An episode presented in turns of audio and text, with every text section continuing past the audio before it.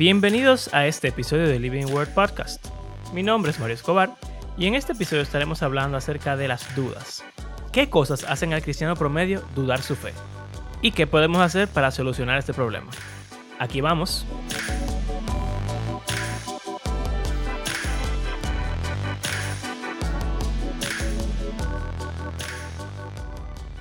Bienvenidos a un nuevo episodio de Living Word Podcast.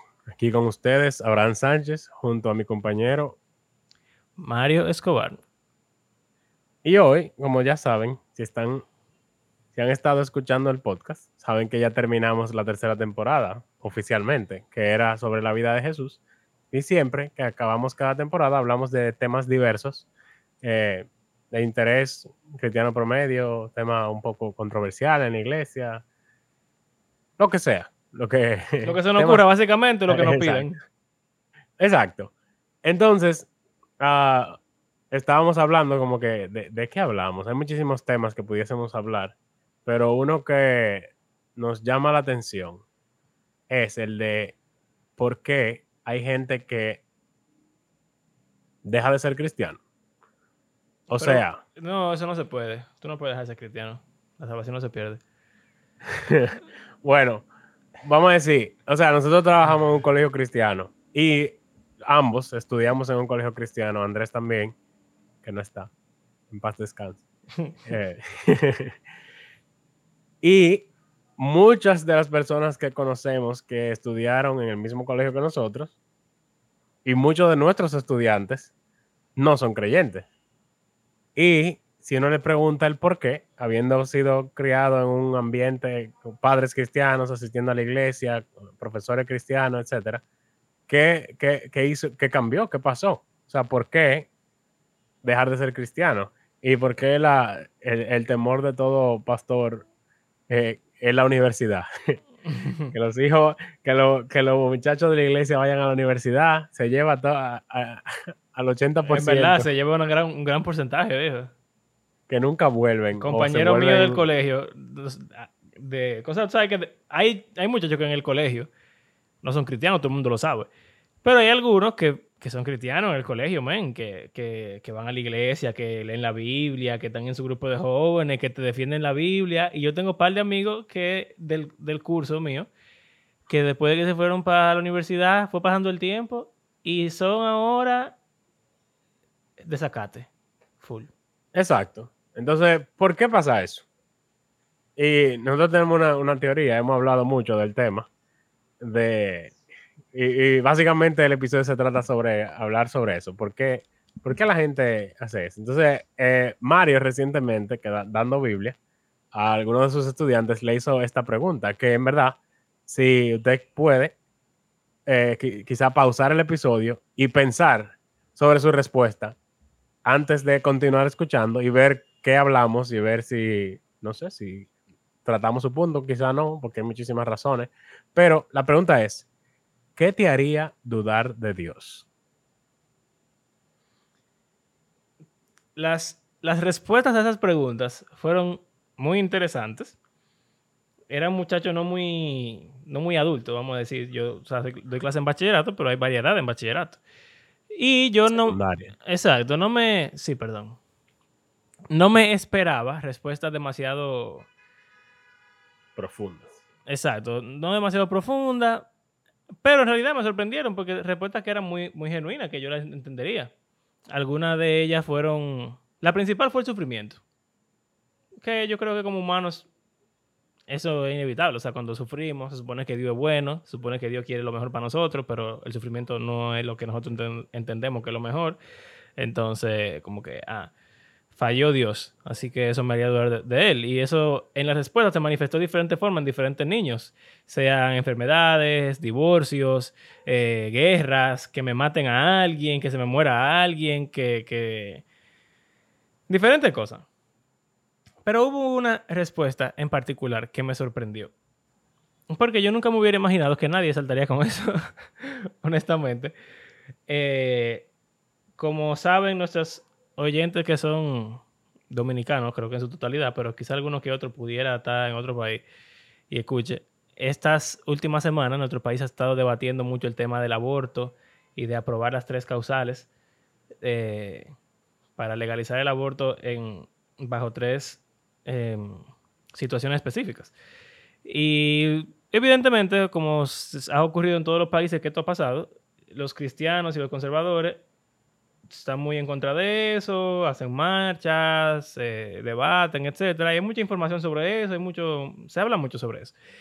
Entonces, este estudiante escribió que él dudaría de Dios si se aprobaran las tres causales en nuestro país y si se aprobara la ley que legalice el aborto.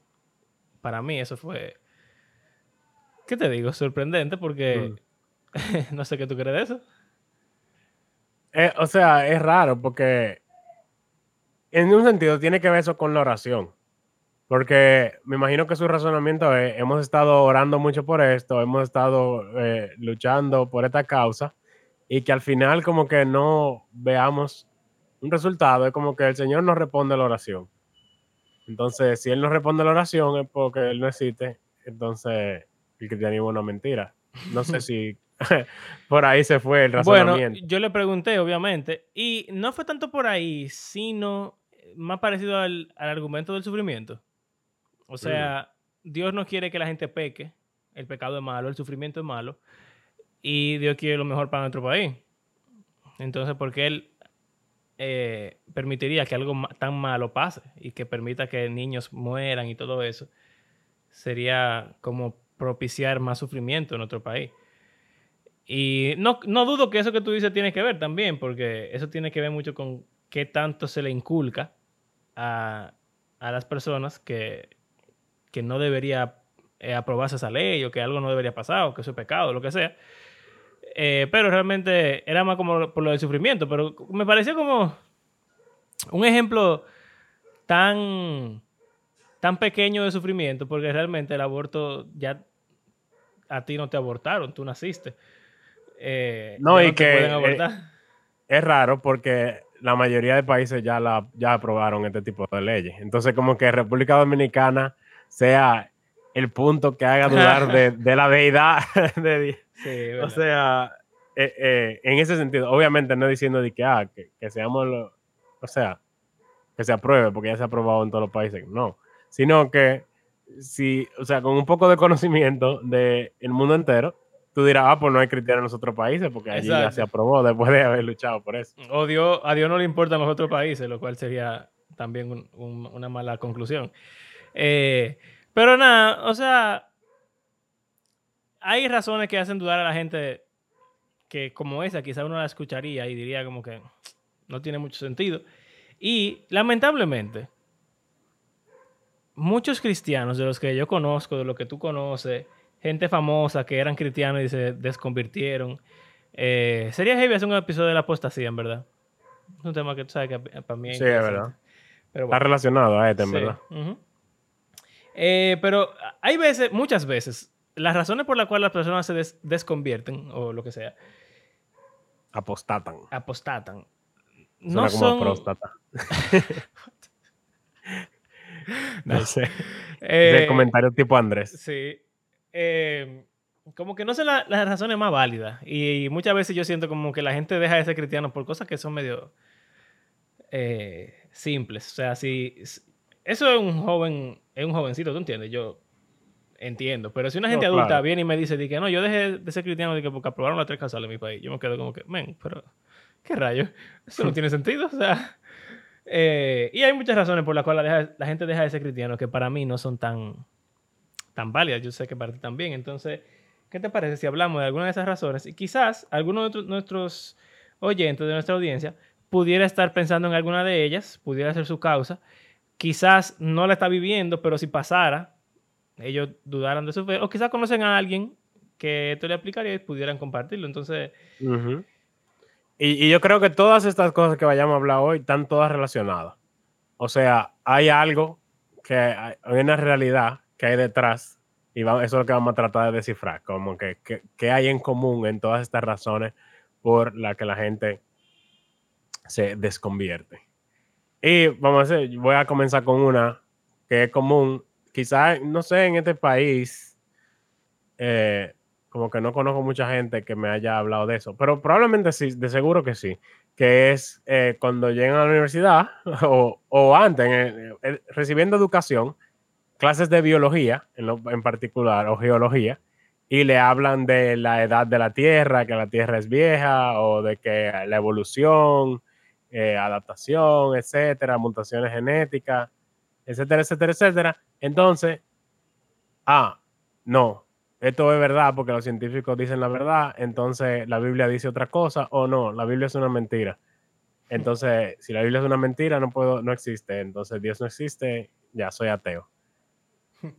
O, o, gnóstico generalmente. Sí, exacto. Muchas veces se vuelve gnóstico en vez de. Eh, o teísta simplemente, como que. Ah, quiz. Pero. Tú sabes que la respuesta que quizá el, cristiano promedio esperaría de, de, mí, por lo menos, sería como que no le haga caso a los científicos, la Biblia es la verdad. que sería quizá la respuesta que muchos muchos pastores han escuchado. Exacto, dirían, han escuchado de sus padres, de sus líderes. Eh, tú sabes que esa es una respuesta que yo comparto. y no sé qué tan sabio sería entrarnos en eso eh, más profundamente, pero sí, pero ¿qué te digo? O sea, lamentablemente los cristianos de hoy en día tenemos una, una eh, como un conflicto, Biblia-ciencia, que para mí no, no debería existir. Y, y, esa dependencia que tenemos de que ciertas partes de la Biblia sean literalmente verdad, no creo que sean tampoco tan sabias. Por mucho tiempo yo fui un defensor del el creacionismo, que es como se llama esa, esa forma de ver el mundo. O sea, Dios creó el mundo en seis días, en el orden de Génesis, eh, Hace aproximadamente 6.000 años. Exacto, hubo un diluvio universal, que es lo que crea la diferente eh, capa de la Tierra, no sé qué. Dios creó toda la especie ya separada y hay evolución, microevolución, qué sé yo cuánto. O sea, esa forma de pensar... Respuestas en Génesis. Exacto, hay una, hay una página muy famosa, se llama Respuesta en Génesis, que, que habla sobre todo eso.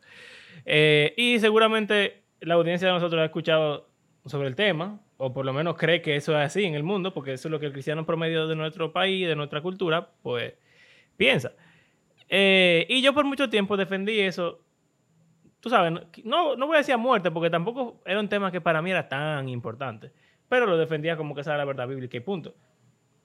Pero, en, resumiéndolo, yo no pienso así ya. Yo, yo no soy creacionista ya. Y... No, bueno, espérate. Porque depende de qué tú quieres decir con creacionista. O sea, esa, Obviamente, tú crees que Dios creó todo lo que existe. Entonces, en ese sentido, tú eres creacionista. Perdón, creacionista de Tierra Joven. Ese es el nombre, el nombre completo.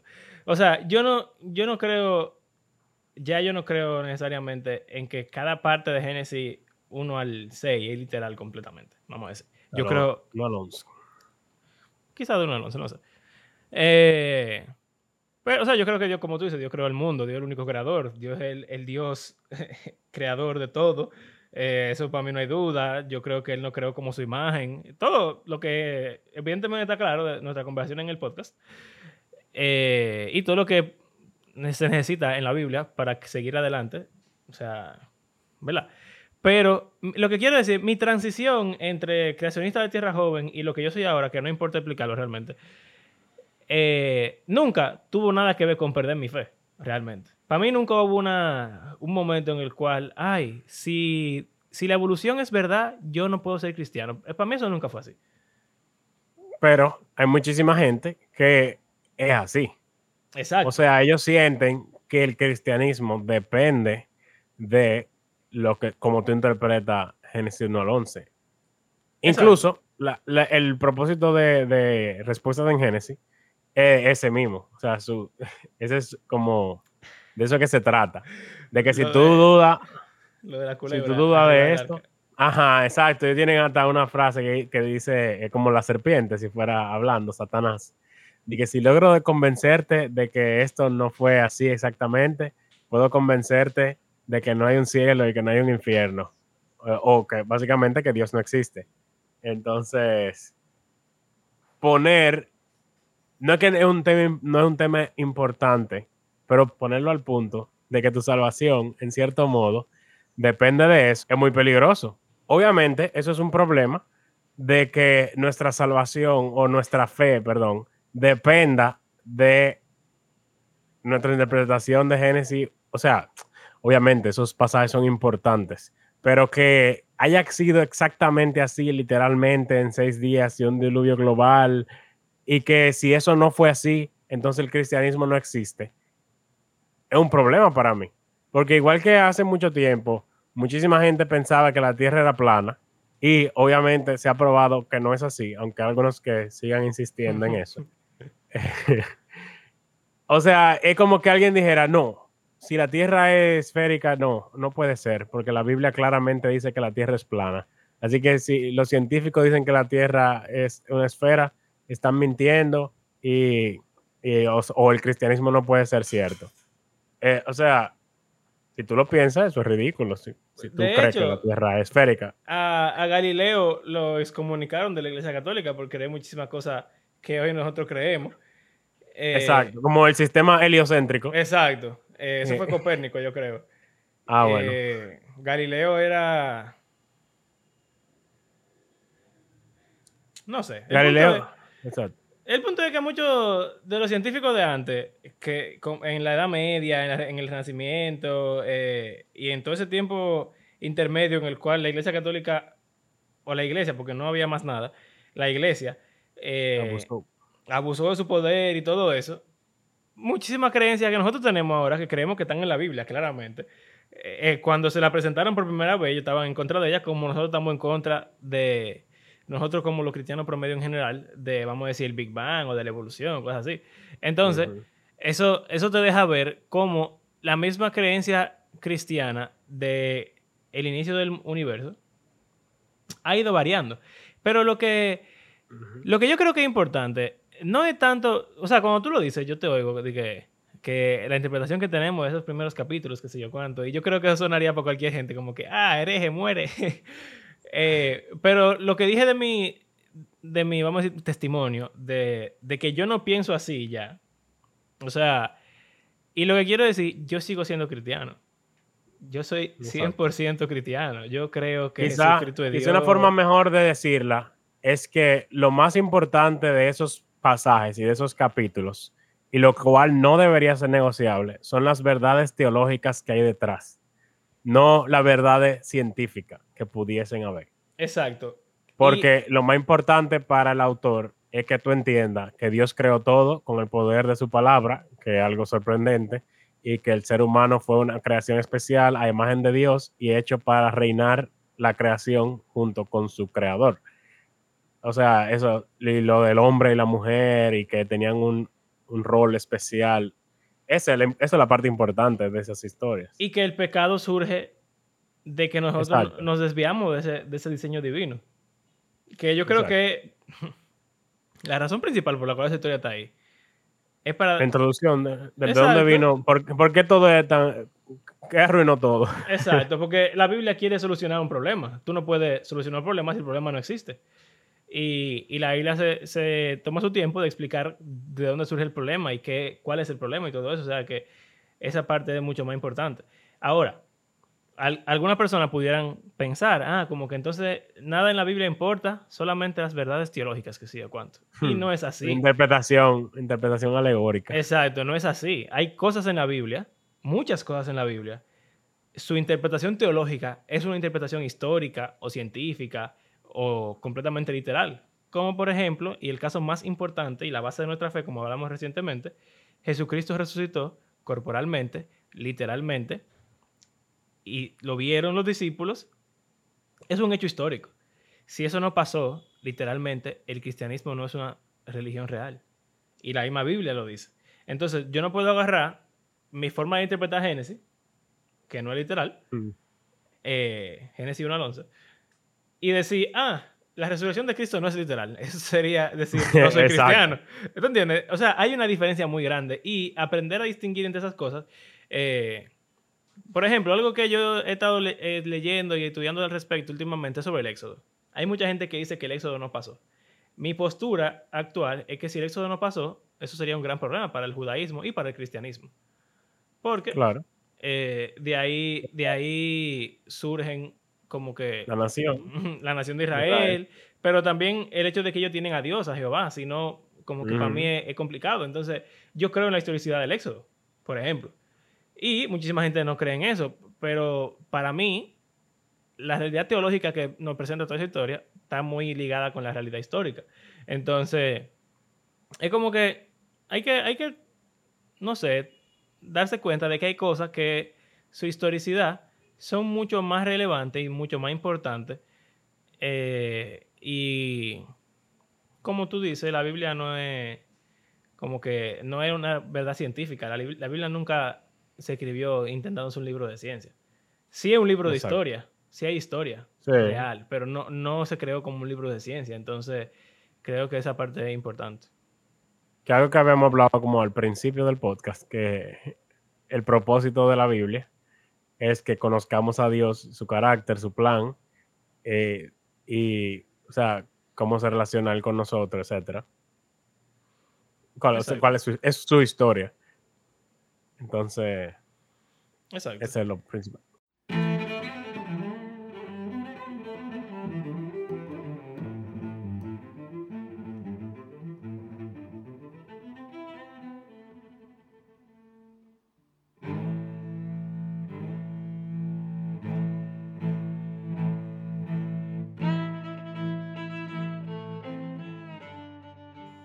Ahora, ¿Qué otra razón? hay Ah, otra bueno, que dale. la voy a mezclar. Eh, dos razones que están muy relacionadas y son las contradicciones que hay en la Biblia, o como dirían la mayoría de personas, aparentes contradicciones. Eh, y también la humanidad del proceso de creación de la Biblia. Y sabes que esto me acuerda ahora, diantre, somos unos locos. Porque el episodio número 7, el innombrable, el innombrable. surge, surgió por. Se convirtió en innombrable por algo similar a esto. Y es como. Lo difícil que se hace a muchos cristianos reconciliar el proceso humano, normal, nat- natural de la creación de la Biblia, con también el proceso divino que tiene detrás. Y muchísimos cristianos dudan de la fe porque se dan cuenta de que en un versículo, por ejemplo, e- en Primera de Samuel, cuando Dios está, eh, cuando Dios le va a quitar el reino a Saúl, dice de que le voy a quitar el reino a Saúl porque no me arrepiento. Entonces dice, Dios no es hombre para que se arrepienta. Y entonces, después, tres, tres versículos después, dice de que me arrepiento de haber hecho a Saúl rey. Y entonces la gente se queda como que, pero Dios no se arrepiente. Dios no cambia de parecer. La isla lo dice. Pero aquí dice que sí. Oh, no, la Biblia no es real. Punto. Exacto. Y para mí eso es triste, o en verdad. cosas in- o cosas incluso menos significativas, como que en un evangelio hay dos endemoniados y en otro solamente hay uno, o que Jesús encontró a Bartimeo afuera de la, antes de entrar a la ciudad, o que se lo encontró después de salir de la ciudad, y cosas así, como diferencias entre los evangelios, que hay Mm. bastante, Sí. eh, diferencias aparentes. O diferencias, simplemente, pudieran ser. Sí, son diferencias, son diferencias que existen. Y la gente eh, busca formas de conciliarlas, pero, o sea, son diferentes, son cuatro libros diferentes que hablan sobre lo mismo, Exacto. el mismo evangelio, pero son diferentes formas y diferentes puntos importantes, pero ya por eso muchísima gente dice eh, 500 difer- contradicciones que hay en el evangelio y ya, por eso no soy cristiano, porque sin ver que Jesús hace lo mismo en todos. Jesús anuncia el reino, hace milagros, eh, alimenta a la gente, predica, eh, tiene su conflicto con los fariseos, llega a Jerusalén, la entrada triunfal, la última cena, muerte, resurrección. Todos tienen lo mismo ahí. Incluso, bueno, los Y- detalles de cada uno de esos eventos pueden variar, pero está ahí. Sí, también hasta los milagros. Tú pudieras decir como que, conchale, eh, tienen milagros diferentes. Quizás se lo inventaron, pero no. En los evangelios sinópticos, todos los milagros son los mismos milagros. Entonces eso te debe Sí. dejar ver como que algo pasó con cada una de esas personas que pasó realmente, porque si los tres lo están diciendo, pues entonces tiene que ser. ¿Me entiendes? Eh, y también eso puede ser, vamos a decir, delicado para algunas personas, pero tú y yo seguimos un canal en YouTube y esa persona tiene un video sobre eso. Y él, y él hace una, como una, ¿cómo se llama eso? Una alegoría, una, una ilustración. De que si tú le cuentas, si tú le preguntas a sus tres hijos de un viaje que tuvieron a tal sitio, ellos, Oh, se sí. fueron, ellos se fueron a Disney o algo así. Se fueron a Miami. Y entonces tú le preguntas a cada uno su, su versión de la historia. Uno te va a decir, bueno, mira, nosotros fuimos a Miami y fuimos a Disney. Punto. Porque quizá el más chiquito lo que más quería era ir a Disney y entonces se acuerda de Disney solamente. La más grande te puede decir, mira, el primer día fuimos a tal sitio, nos quedamos en tal hotel, fuimos a Disney la- una semana, eh, después fuimos a visitar a la abuela, que sé yo cuánto, y, y tal cosa. El otro te puede decir, quizá, ah, mira, yo sé que visitamos a la abuela, que fuimos a Disney y que nos quedamos en un hotel que tenía una piscina. Las tres historias tienen orden diferente, tienen eventos diferentes quizá y tienen detalles diferentes. Y incluso eh, pudiera, pudiera ser que la muchacha grande dice fuimos a Disney cuatro días y el chiquito dice fuimos a Disney una semana. El hecho de que ellos no, ten- no estén completamente de acuerdo en cuánto tiempo duraron en Disney o quizá en el nombre del hotel al que fueron o, o en el orden en que pasó, no significa que cada uno de esos eventos no sucedió. Significa que son gente que quizá no se acuerdan exactamente bien de cómo fueron que pasaron las cosas o quizás tienen eh, como prioridades diferentes en su mente. Pero, históricamente hablando, tú puedes asegurarte de que ellos fueron a un Ellos- viaje. ¿Entiendes? Y fueron a Disney. y fueron a Disney, y fueron a donde la abuela. Y fueron a un hotel. Y fue por un tiempo de por lo menos cuatro días. Entonces, Exacto. como que, de nuevo, eso va a lo de la humanidad de la Biblia. Si la Biblia es la Exacto, eso es lo que iba a decir, que eh, fue inspirada por el Espíritu y aunque ellos escribieron muchos años después de los eventos, según la evidencia histórica, se escribieron varios años después de que ya Jesús había resucitado los evangelios.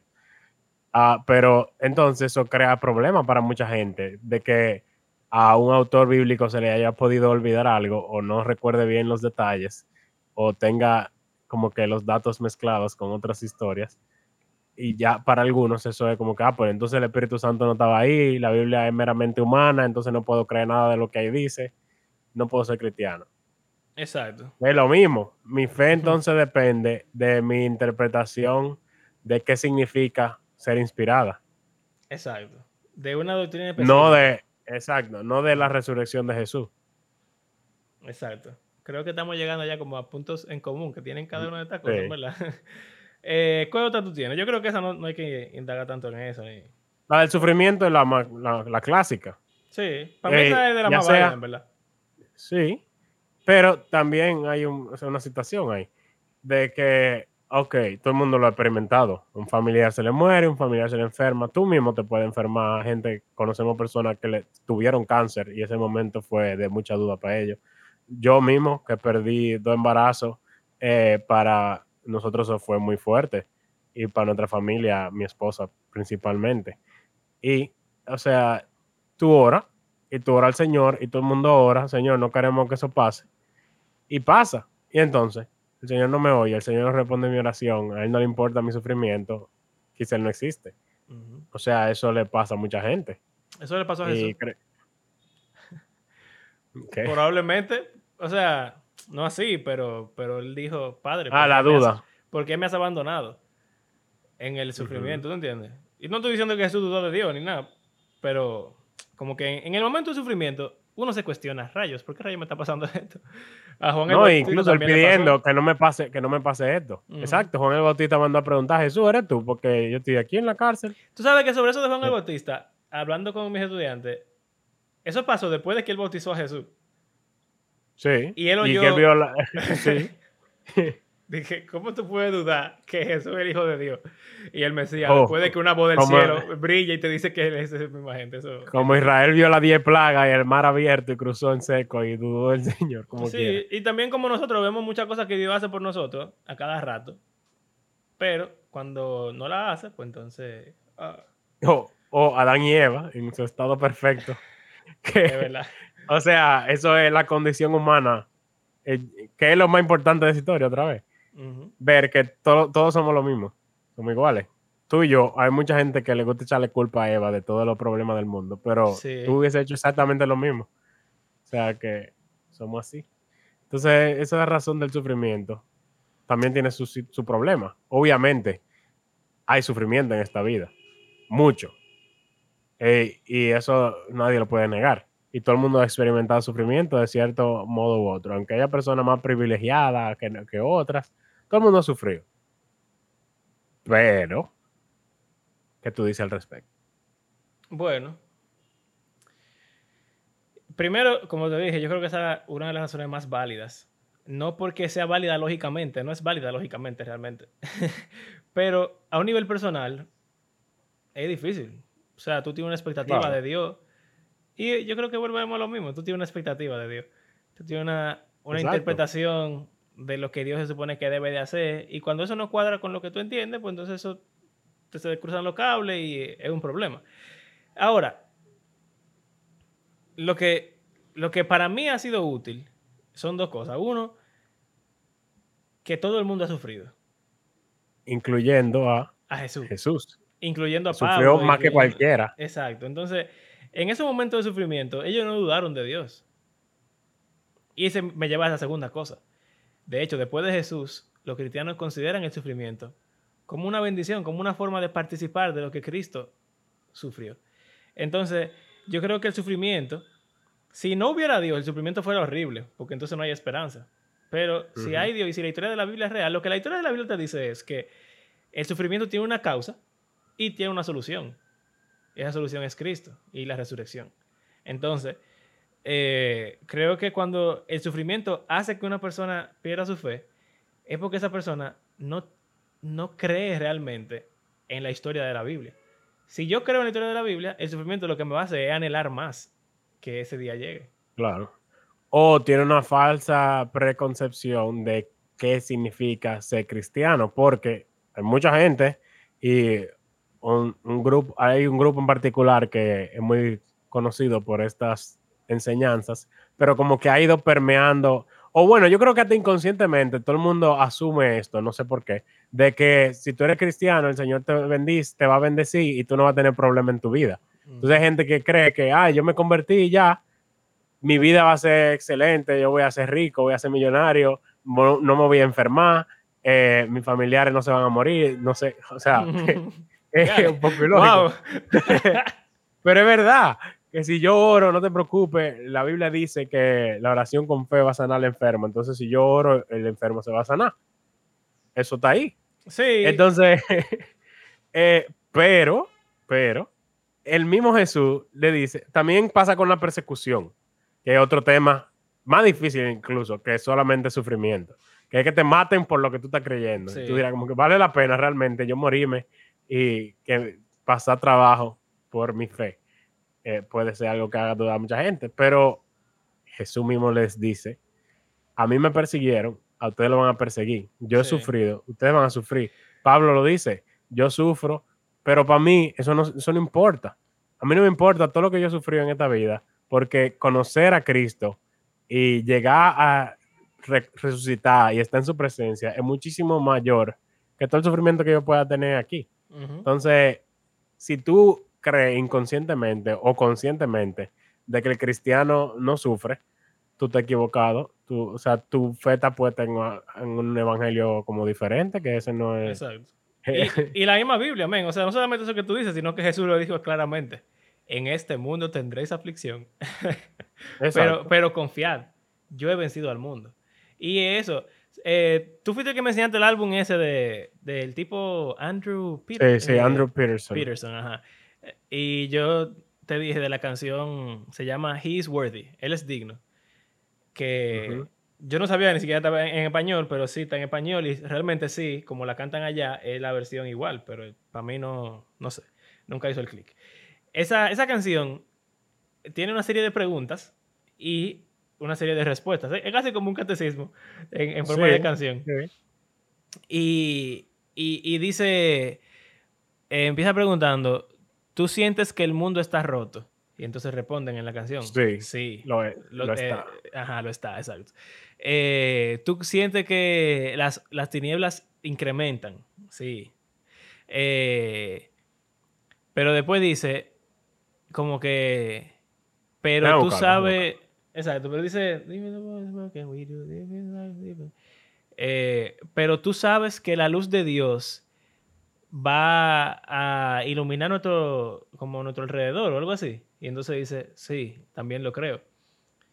Eh, pero sí, búscala, porque en verdad la letra es muy buena. Y el punto al que quiero llegar a esa canción es que dice, pregunta, ¿es bueno que nos recordemos de estas cosas?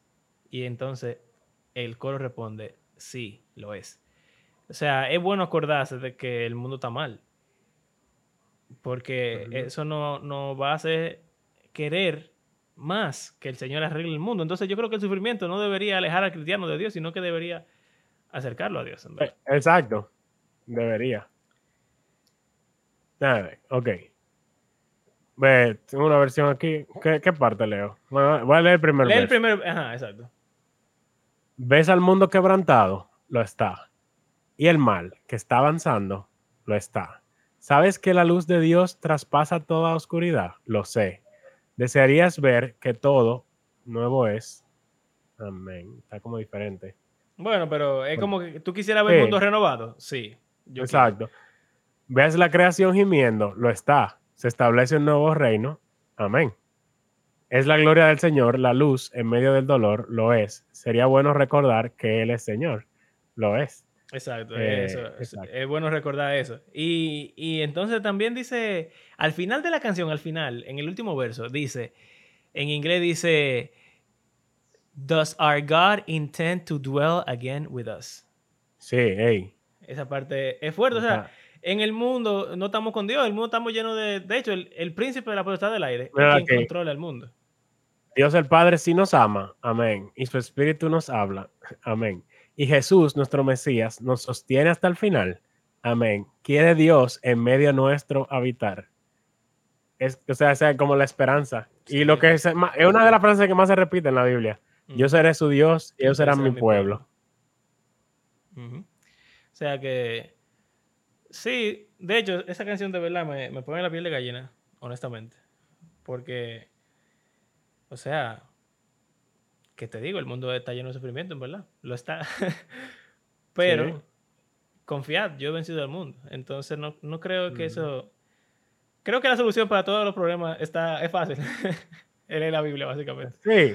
Pero Y es poner también. nuestra esperanza, poner nuestra esperanza en lo que realmente es lo más importante, que es lo que hace que seamos creyentes, que es creer en Jesús, creer que Él resucitó y creer que Él está en control y que Él va a, o sea, Él enjugará toda lágrima y va a, a transformarlo todo en la nueva creación. Exacto. Ya no habrá más llanto ni dolor. eh, esa es la esperanza del cristiano. Entonces, si mi fe está puesta en cualquier otra cosa que no sea la resurrección de Jesús, va a haber problemas. Y Exacto. si se ve afectado esa razón que yo tengo como más importante en mi vida, cual sea que sea, o que me hayan implantado, entonces eso me va a hacer dudar de mi fe porque mi- no está en mi número uno lo que debería ser número uno. Porque Sí. yo le decía a Mario antes de comenzar a grabar, de que, que, eh, o sea, es raro, pero como que para mí, esa pregunta de qué te haría dudar de Dios, como que se me hace difícil encontrar una respuesta. Y eso me, me sorprende a mí también, porque como que la mayoría de gente tendría como razones rápidas para Ujú. decir, pero yo como que es que no, eso es así, porque yo creo que Jesús resucitó y que Él es el Señor y que Él creó todo y que Él vendrá.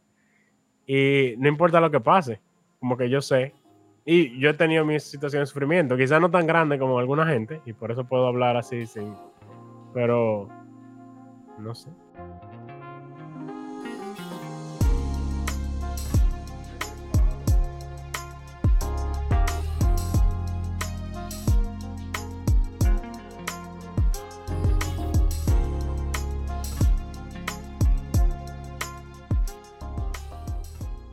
Incluso a veces yo pudiese pensar como que, pero será, y y si todo es mentira al final.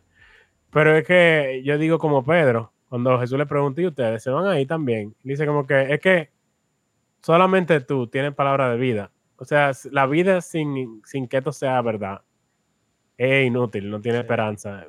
Vanidad, como dice Eclesiastes. Entonces, como que es lo, único. Sí, yo, iba a yo iba a citar ese mismo texto, de hecho, porque a diferencia de ti, como tú bien sabes, yo sí dudo.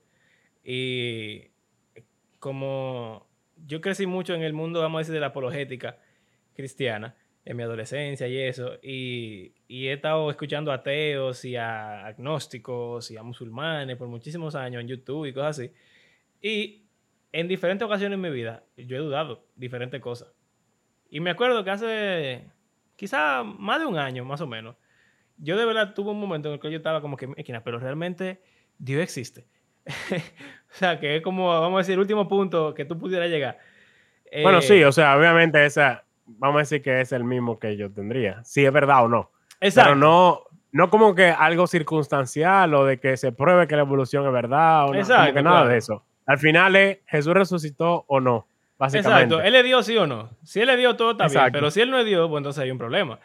Y, y yo he dudado eso, por ejemplo, yo, he dudado eso. Eh, también cosas que me hacen dudar muchas veces es como, yo tengo una, yo leo la Biblia y, veo que Dios dice como que el Espíritu va a estar con ustedes y lo va a ayudar, lo va a guiar a toda verdad. Y ustedes van a ser uno, van a ser mi pueblo. Y entonces yo veo a la iglesia de hoy en día que todo el mundo salta con lo que se le quiera ocurrir de la Biblia y, oye, el Espíritu está como lento en ayudándonos a interpretar la verdad. Eh, y eso mismo produce muchísimas divisiones en el, en el cuerpo de Cristo. O sea, nos dividimos de los católicos, de los ortodoxos, de los luteranos, nos dividimos de los pentecostales, que son casi iguales que nosotros. Eh, nos dividimos incluso de los reformados bautistas y reformados y bautistas fundamentales, que son más iguales que, que los pentecostales, y como sea nos dividimos. Nos dividimos también en cosas de práctica, si me gusta la música más movida o la música menos movida.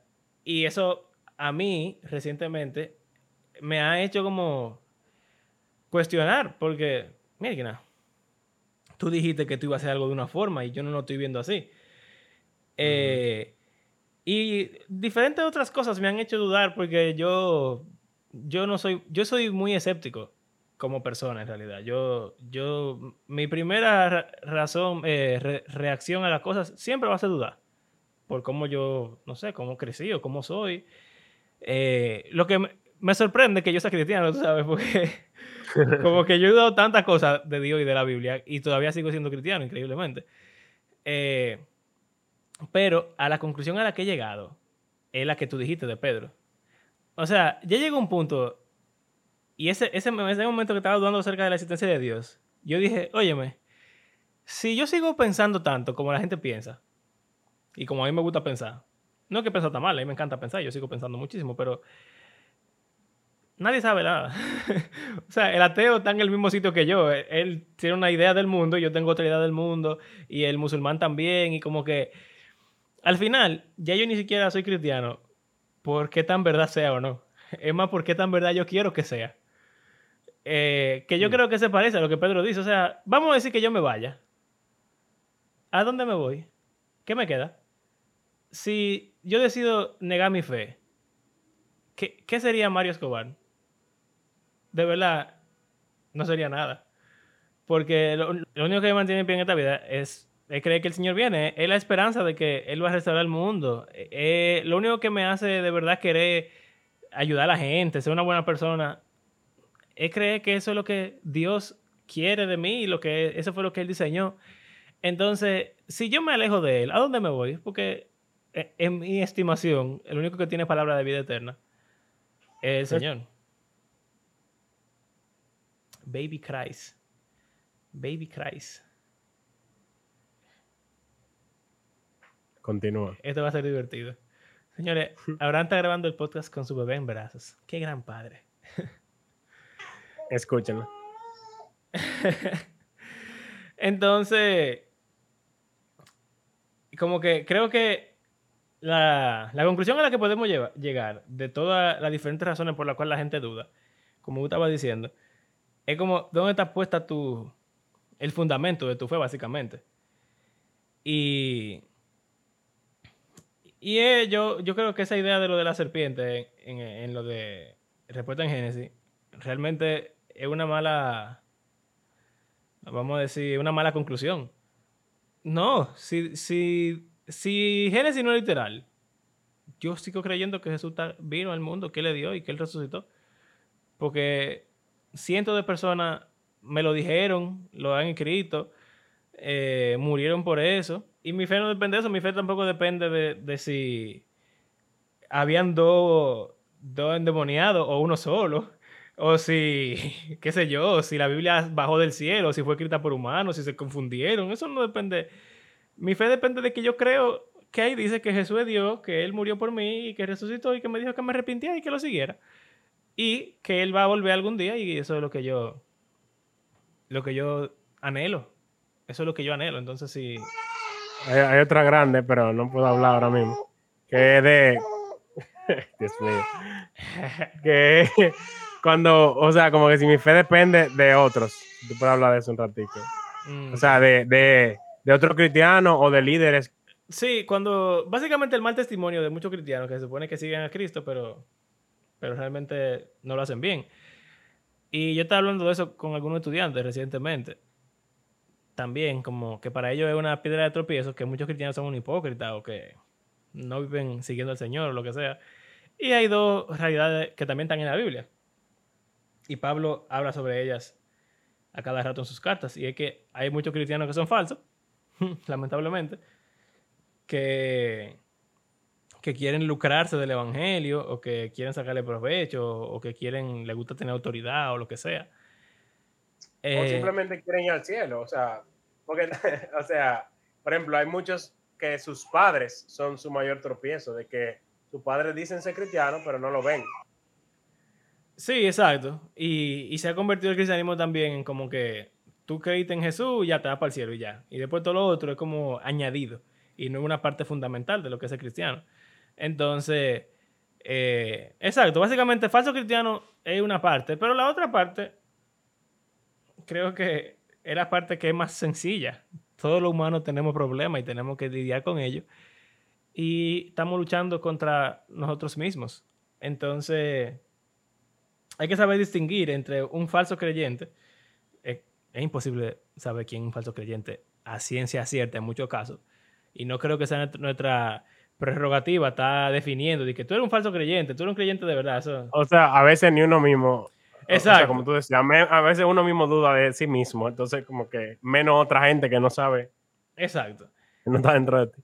Pero, o sea, hay como algunos marcadores que te pueden decir como que, mira, esta persona es muy dudoso. Si, si quiere lucrarse del evangelio, si, eh, tú sabes, niega verdades fundamentales como, tú sabes, la deidad, como la resurrección, si quiere estar complaciendo gente en vez de a Cristo. Diferentes cosas pueden hacerte asumir que una persona no es creyente real.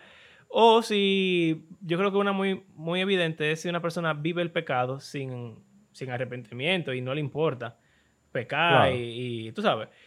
Eh, y aún así, yo creo que no es tu trabajo ni siquiera está juzgando. Eh, y, hay, una, hay varias parábolas de Jesús sobre eso.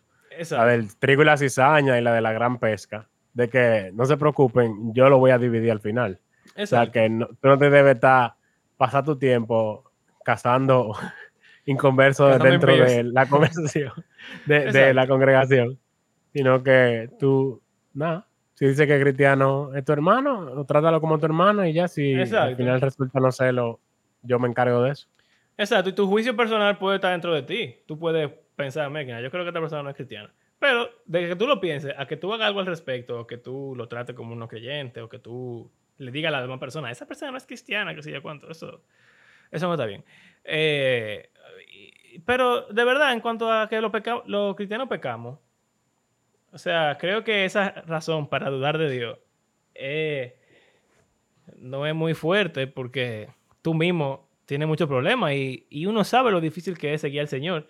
Y Pablo mismo dice que él sigue luchando contra la carne y Pedro sigue luchando contra la carne y todos los apóstoles siguen luchando contra la carne. Entonces, eh, creo que sería, vamos a decir, un poco ingenuo pensar que todos los cristianos deben ser perfectos ya. Eso, Sí, eso- bueno, pero sobre todo pasa con figuras de autoridad y líderes. Que Sí. tú ves sus fallas y ya tú dices, ah, entonces, si, si es el líder. Entonces, pero miren a, a Aarón, que era el sumo sacerdote y fue el que hizo el becerro. O sea, Ey, la Biblia está llena de líderes que caen. O sea, a veces nada más queremos ver las cosas buenas. Bueno, Pedro Exacto. negó a Jesús. Varias veces. Eso parece un perro. Sí, es un perro. Ah, ok. Eh, Pedro negó a Jesús tres veces y después al final volvió. Y mira que Pablo también tiene que reprender a Pedro porque fue un hipócrita en una, en una ocasión. Exacto. Entonces, eh, o sea, lo- los líderes fallan. También algo que pudiera estar relacionado con eso es líderes que apostatan oficialmente y que dicen, ya, yo no soy cristiano. Eso creo que tiene un peso real porque se supone que una gente firme en la fe debe de ser menos propensa a descarriarse. Pero eh, tampoco creo que eso debería validar. Puede producir dudas, pero creo que uno debería ser capaz de sobrepasarlas porque, ¿qué te digo? Eh, se fueron en la, Biblia también se van muchos muchos líderes se descarrían eh, y es simplemente parte Jesús mismo lo dice en los últimos tiempos el amor de muchos se enfriará y, y muchos van a negar la fe y es parte también de, de lo que se espera como cuando uno lee la Biblia Pero es lo mismo. O sea, nuestra fe no está puesta en Jesús, sino que está puesta en los líderes. exacto O, eh, o sea, en lo- como tú decías, incluso en la unidad de la iglesia. Que puede tener, o sea, nuestra fe puede estar en muchísimos sitios. Entonces, quizás eso puede ser algo en lo que podemos meditar. Ah, si usted piensa ahora en la respuesta que dio al principio del podcast, de qué le haría duda de Dios, evalúe a ver si u- quizá usted está poniendo eso por encima de lo que realmente es importante para el- lo más importante para el cristiano. Sí, sabes que yo veo dos soluciones, tres soluciones. Eso que tú dices, evaluarse, leer la Biblia, eh, básico. Definitivamente. O sea, muchas de las cosas. Vamos a decir que lo que hablamos de la evolución y eso no es tan evidente al leer la Biblia porque involucra mucho las presuposiciones que tú tienes cuando tú la lees. Pero las otras, las contradicciones, la historicidad, eh, las cosas doctrinales, eso de la unidad de la iglesia, de, los fracasos de los líderes, de la gente, todo eso está en la Biblia claramente. El sufrimiento, o sea, tú nomás tienes que leer la Biblia un ching y tú te vas a dar cuenta de que todas esas cosas están ahí, que no, eh, que no se escapan de, de lo que esas personas que le escribieron tenían en mente. Y ese tema, ese ejemplo que, que puso de lo de Dios se contradice o no y, y Saúl, para mí es muy obvio que el que escribió Primera de Samuel sabe que él puso la misma frase dos veces en contextos diferentes. ¿tú Claro, o sea, no es como que, ay, yo escribí, ay, ay, cometí un error. O sea, Se eso, quedó así. eso no tiene sentido. O sea que, de Sí, verdad, leyendo. Sea, incluso yo creo que llamando la atención a, a esa aparente contradicción. Exacto. Entonces, creo que en el estudio de la Biblia uno puede superar muchos de esas situaciones. Y otra, Y hablando, hablando con un líder también de, de su iglesia. Alguien Exacto. que sepa más que tú, que te explique, que te ayude, porque tú lees la Biblia tú solo, es muy seguro que te va a confundir, sobre todo si no tienes las herramientas. Eh, y, o sea, no, es que si nadie te ha enseñado de la Biblia y tú la lees solo, de- sin ayuda de nadie, te va a confundir muchísimo, seguro. Y yo iba, ese era mi tercero, no líderes, sino otra gente. Porque la mitad de la cosa que yo acabo de decir fue hablando con Carla, que ella me la dijo a mí, y entonces yo la estoy repitiendo. Eso de, por ejemplo, el amor de muchos se enfriará, ella me lo dijo a sí mismo, y yo dije, conchale. O sea, cuando tú compartes con personas que, o sea, yo diría que sí, tienen que estar por lo menos, vamos a decir, al, mi- al mismo nivel que tú o superior a ti si tú vas a poner una persona más débil, eh, es probable que tú mismo seas un, un tropiezo para ellos. Claro. Eh, pero, Y lo dice eh, Gálatas. creo, exacto. Que si algunos se encuentran en una falla, como que tú los restaures, pero ten cuidado de que tú no vayas a caer en lo- Exacto. que en vez de tú ayudarlos, lo- los dos se pongan a estar en lo mismo. Exacto. Entonces, creo que, bueno, es el tema que nos queda, compartir. Compartir con líderes, compartir con hermanos, compartir con gente. eh, creo que eso es sumamente importante. O sea, lee la Biblia, compartir con gente y poner tu, tu, tu fundamento en el lugar correcto. El fundamento de nuestra fe Ujú. es Cristo, su muerte, su resurrección y que Él va a volver. Después de ahí, todo lo otro, Exacto. eso es una añadidura. Está, está relacionado con ese. O sea, lo que sea que leamos en la Biblia tiene que estar relacionado con esa realidad. Y si no, lo estamos leyendo, no lo estamos leyendo bien. Exacto.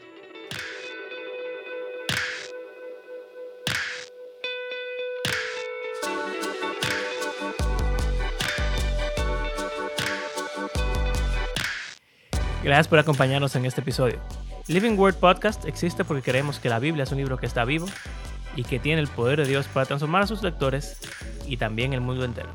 Si disfrutan nuestro contenido, compártanlo en las redes sociales y si quieren apoyarnos económicamente pueden hacerlo en nuestras plataformas de PayPal o Patreon. Como de costumbre queremos agradecer a cada una de las personas que ha convertido nuestro podcast en parte de su rutina semanal y será hasta la próxima. Hasta luego.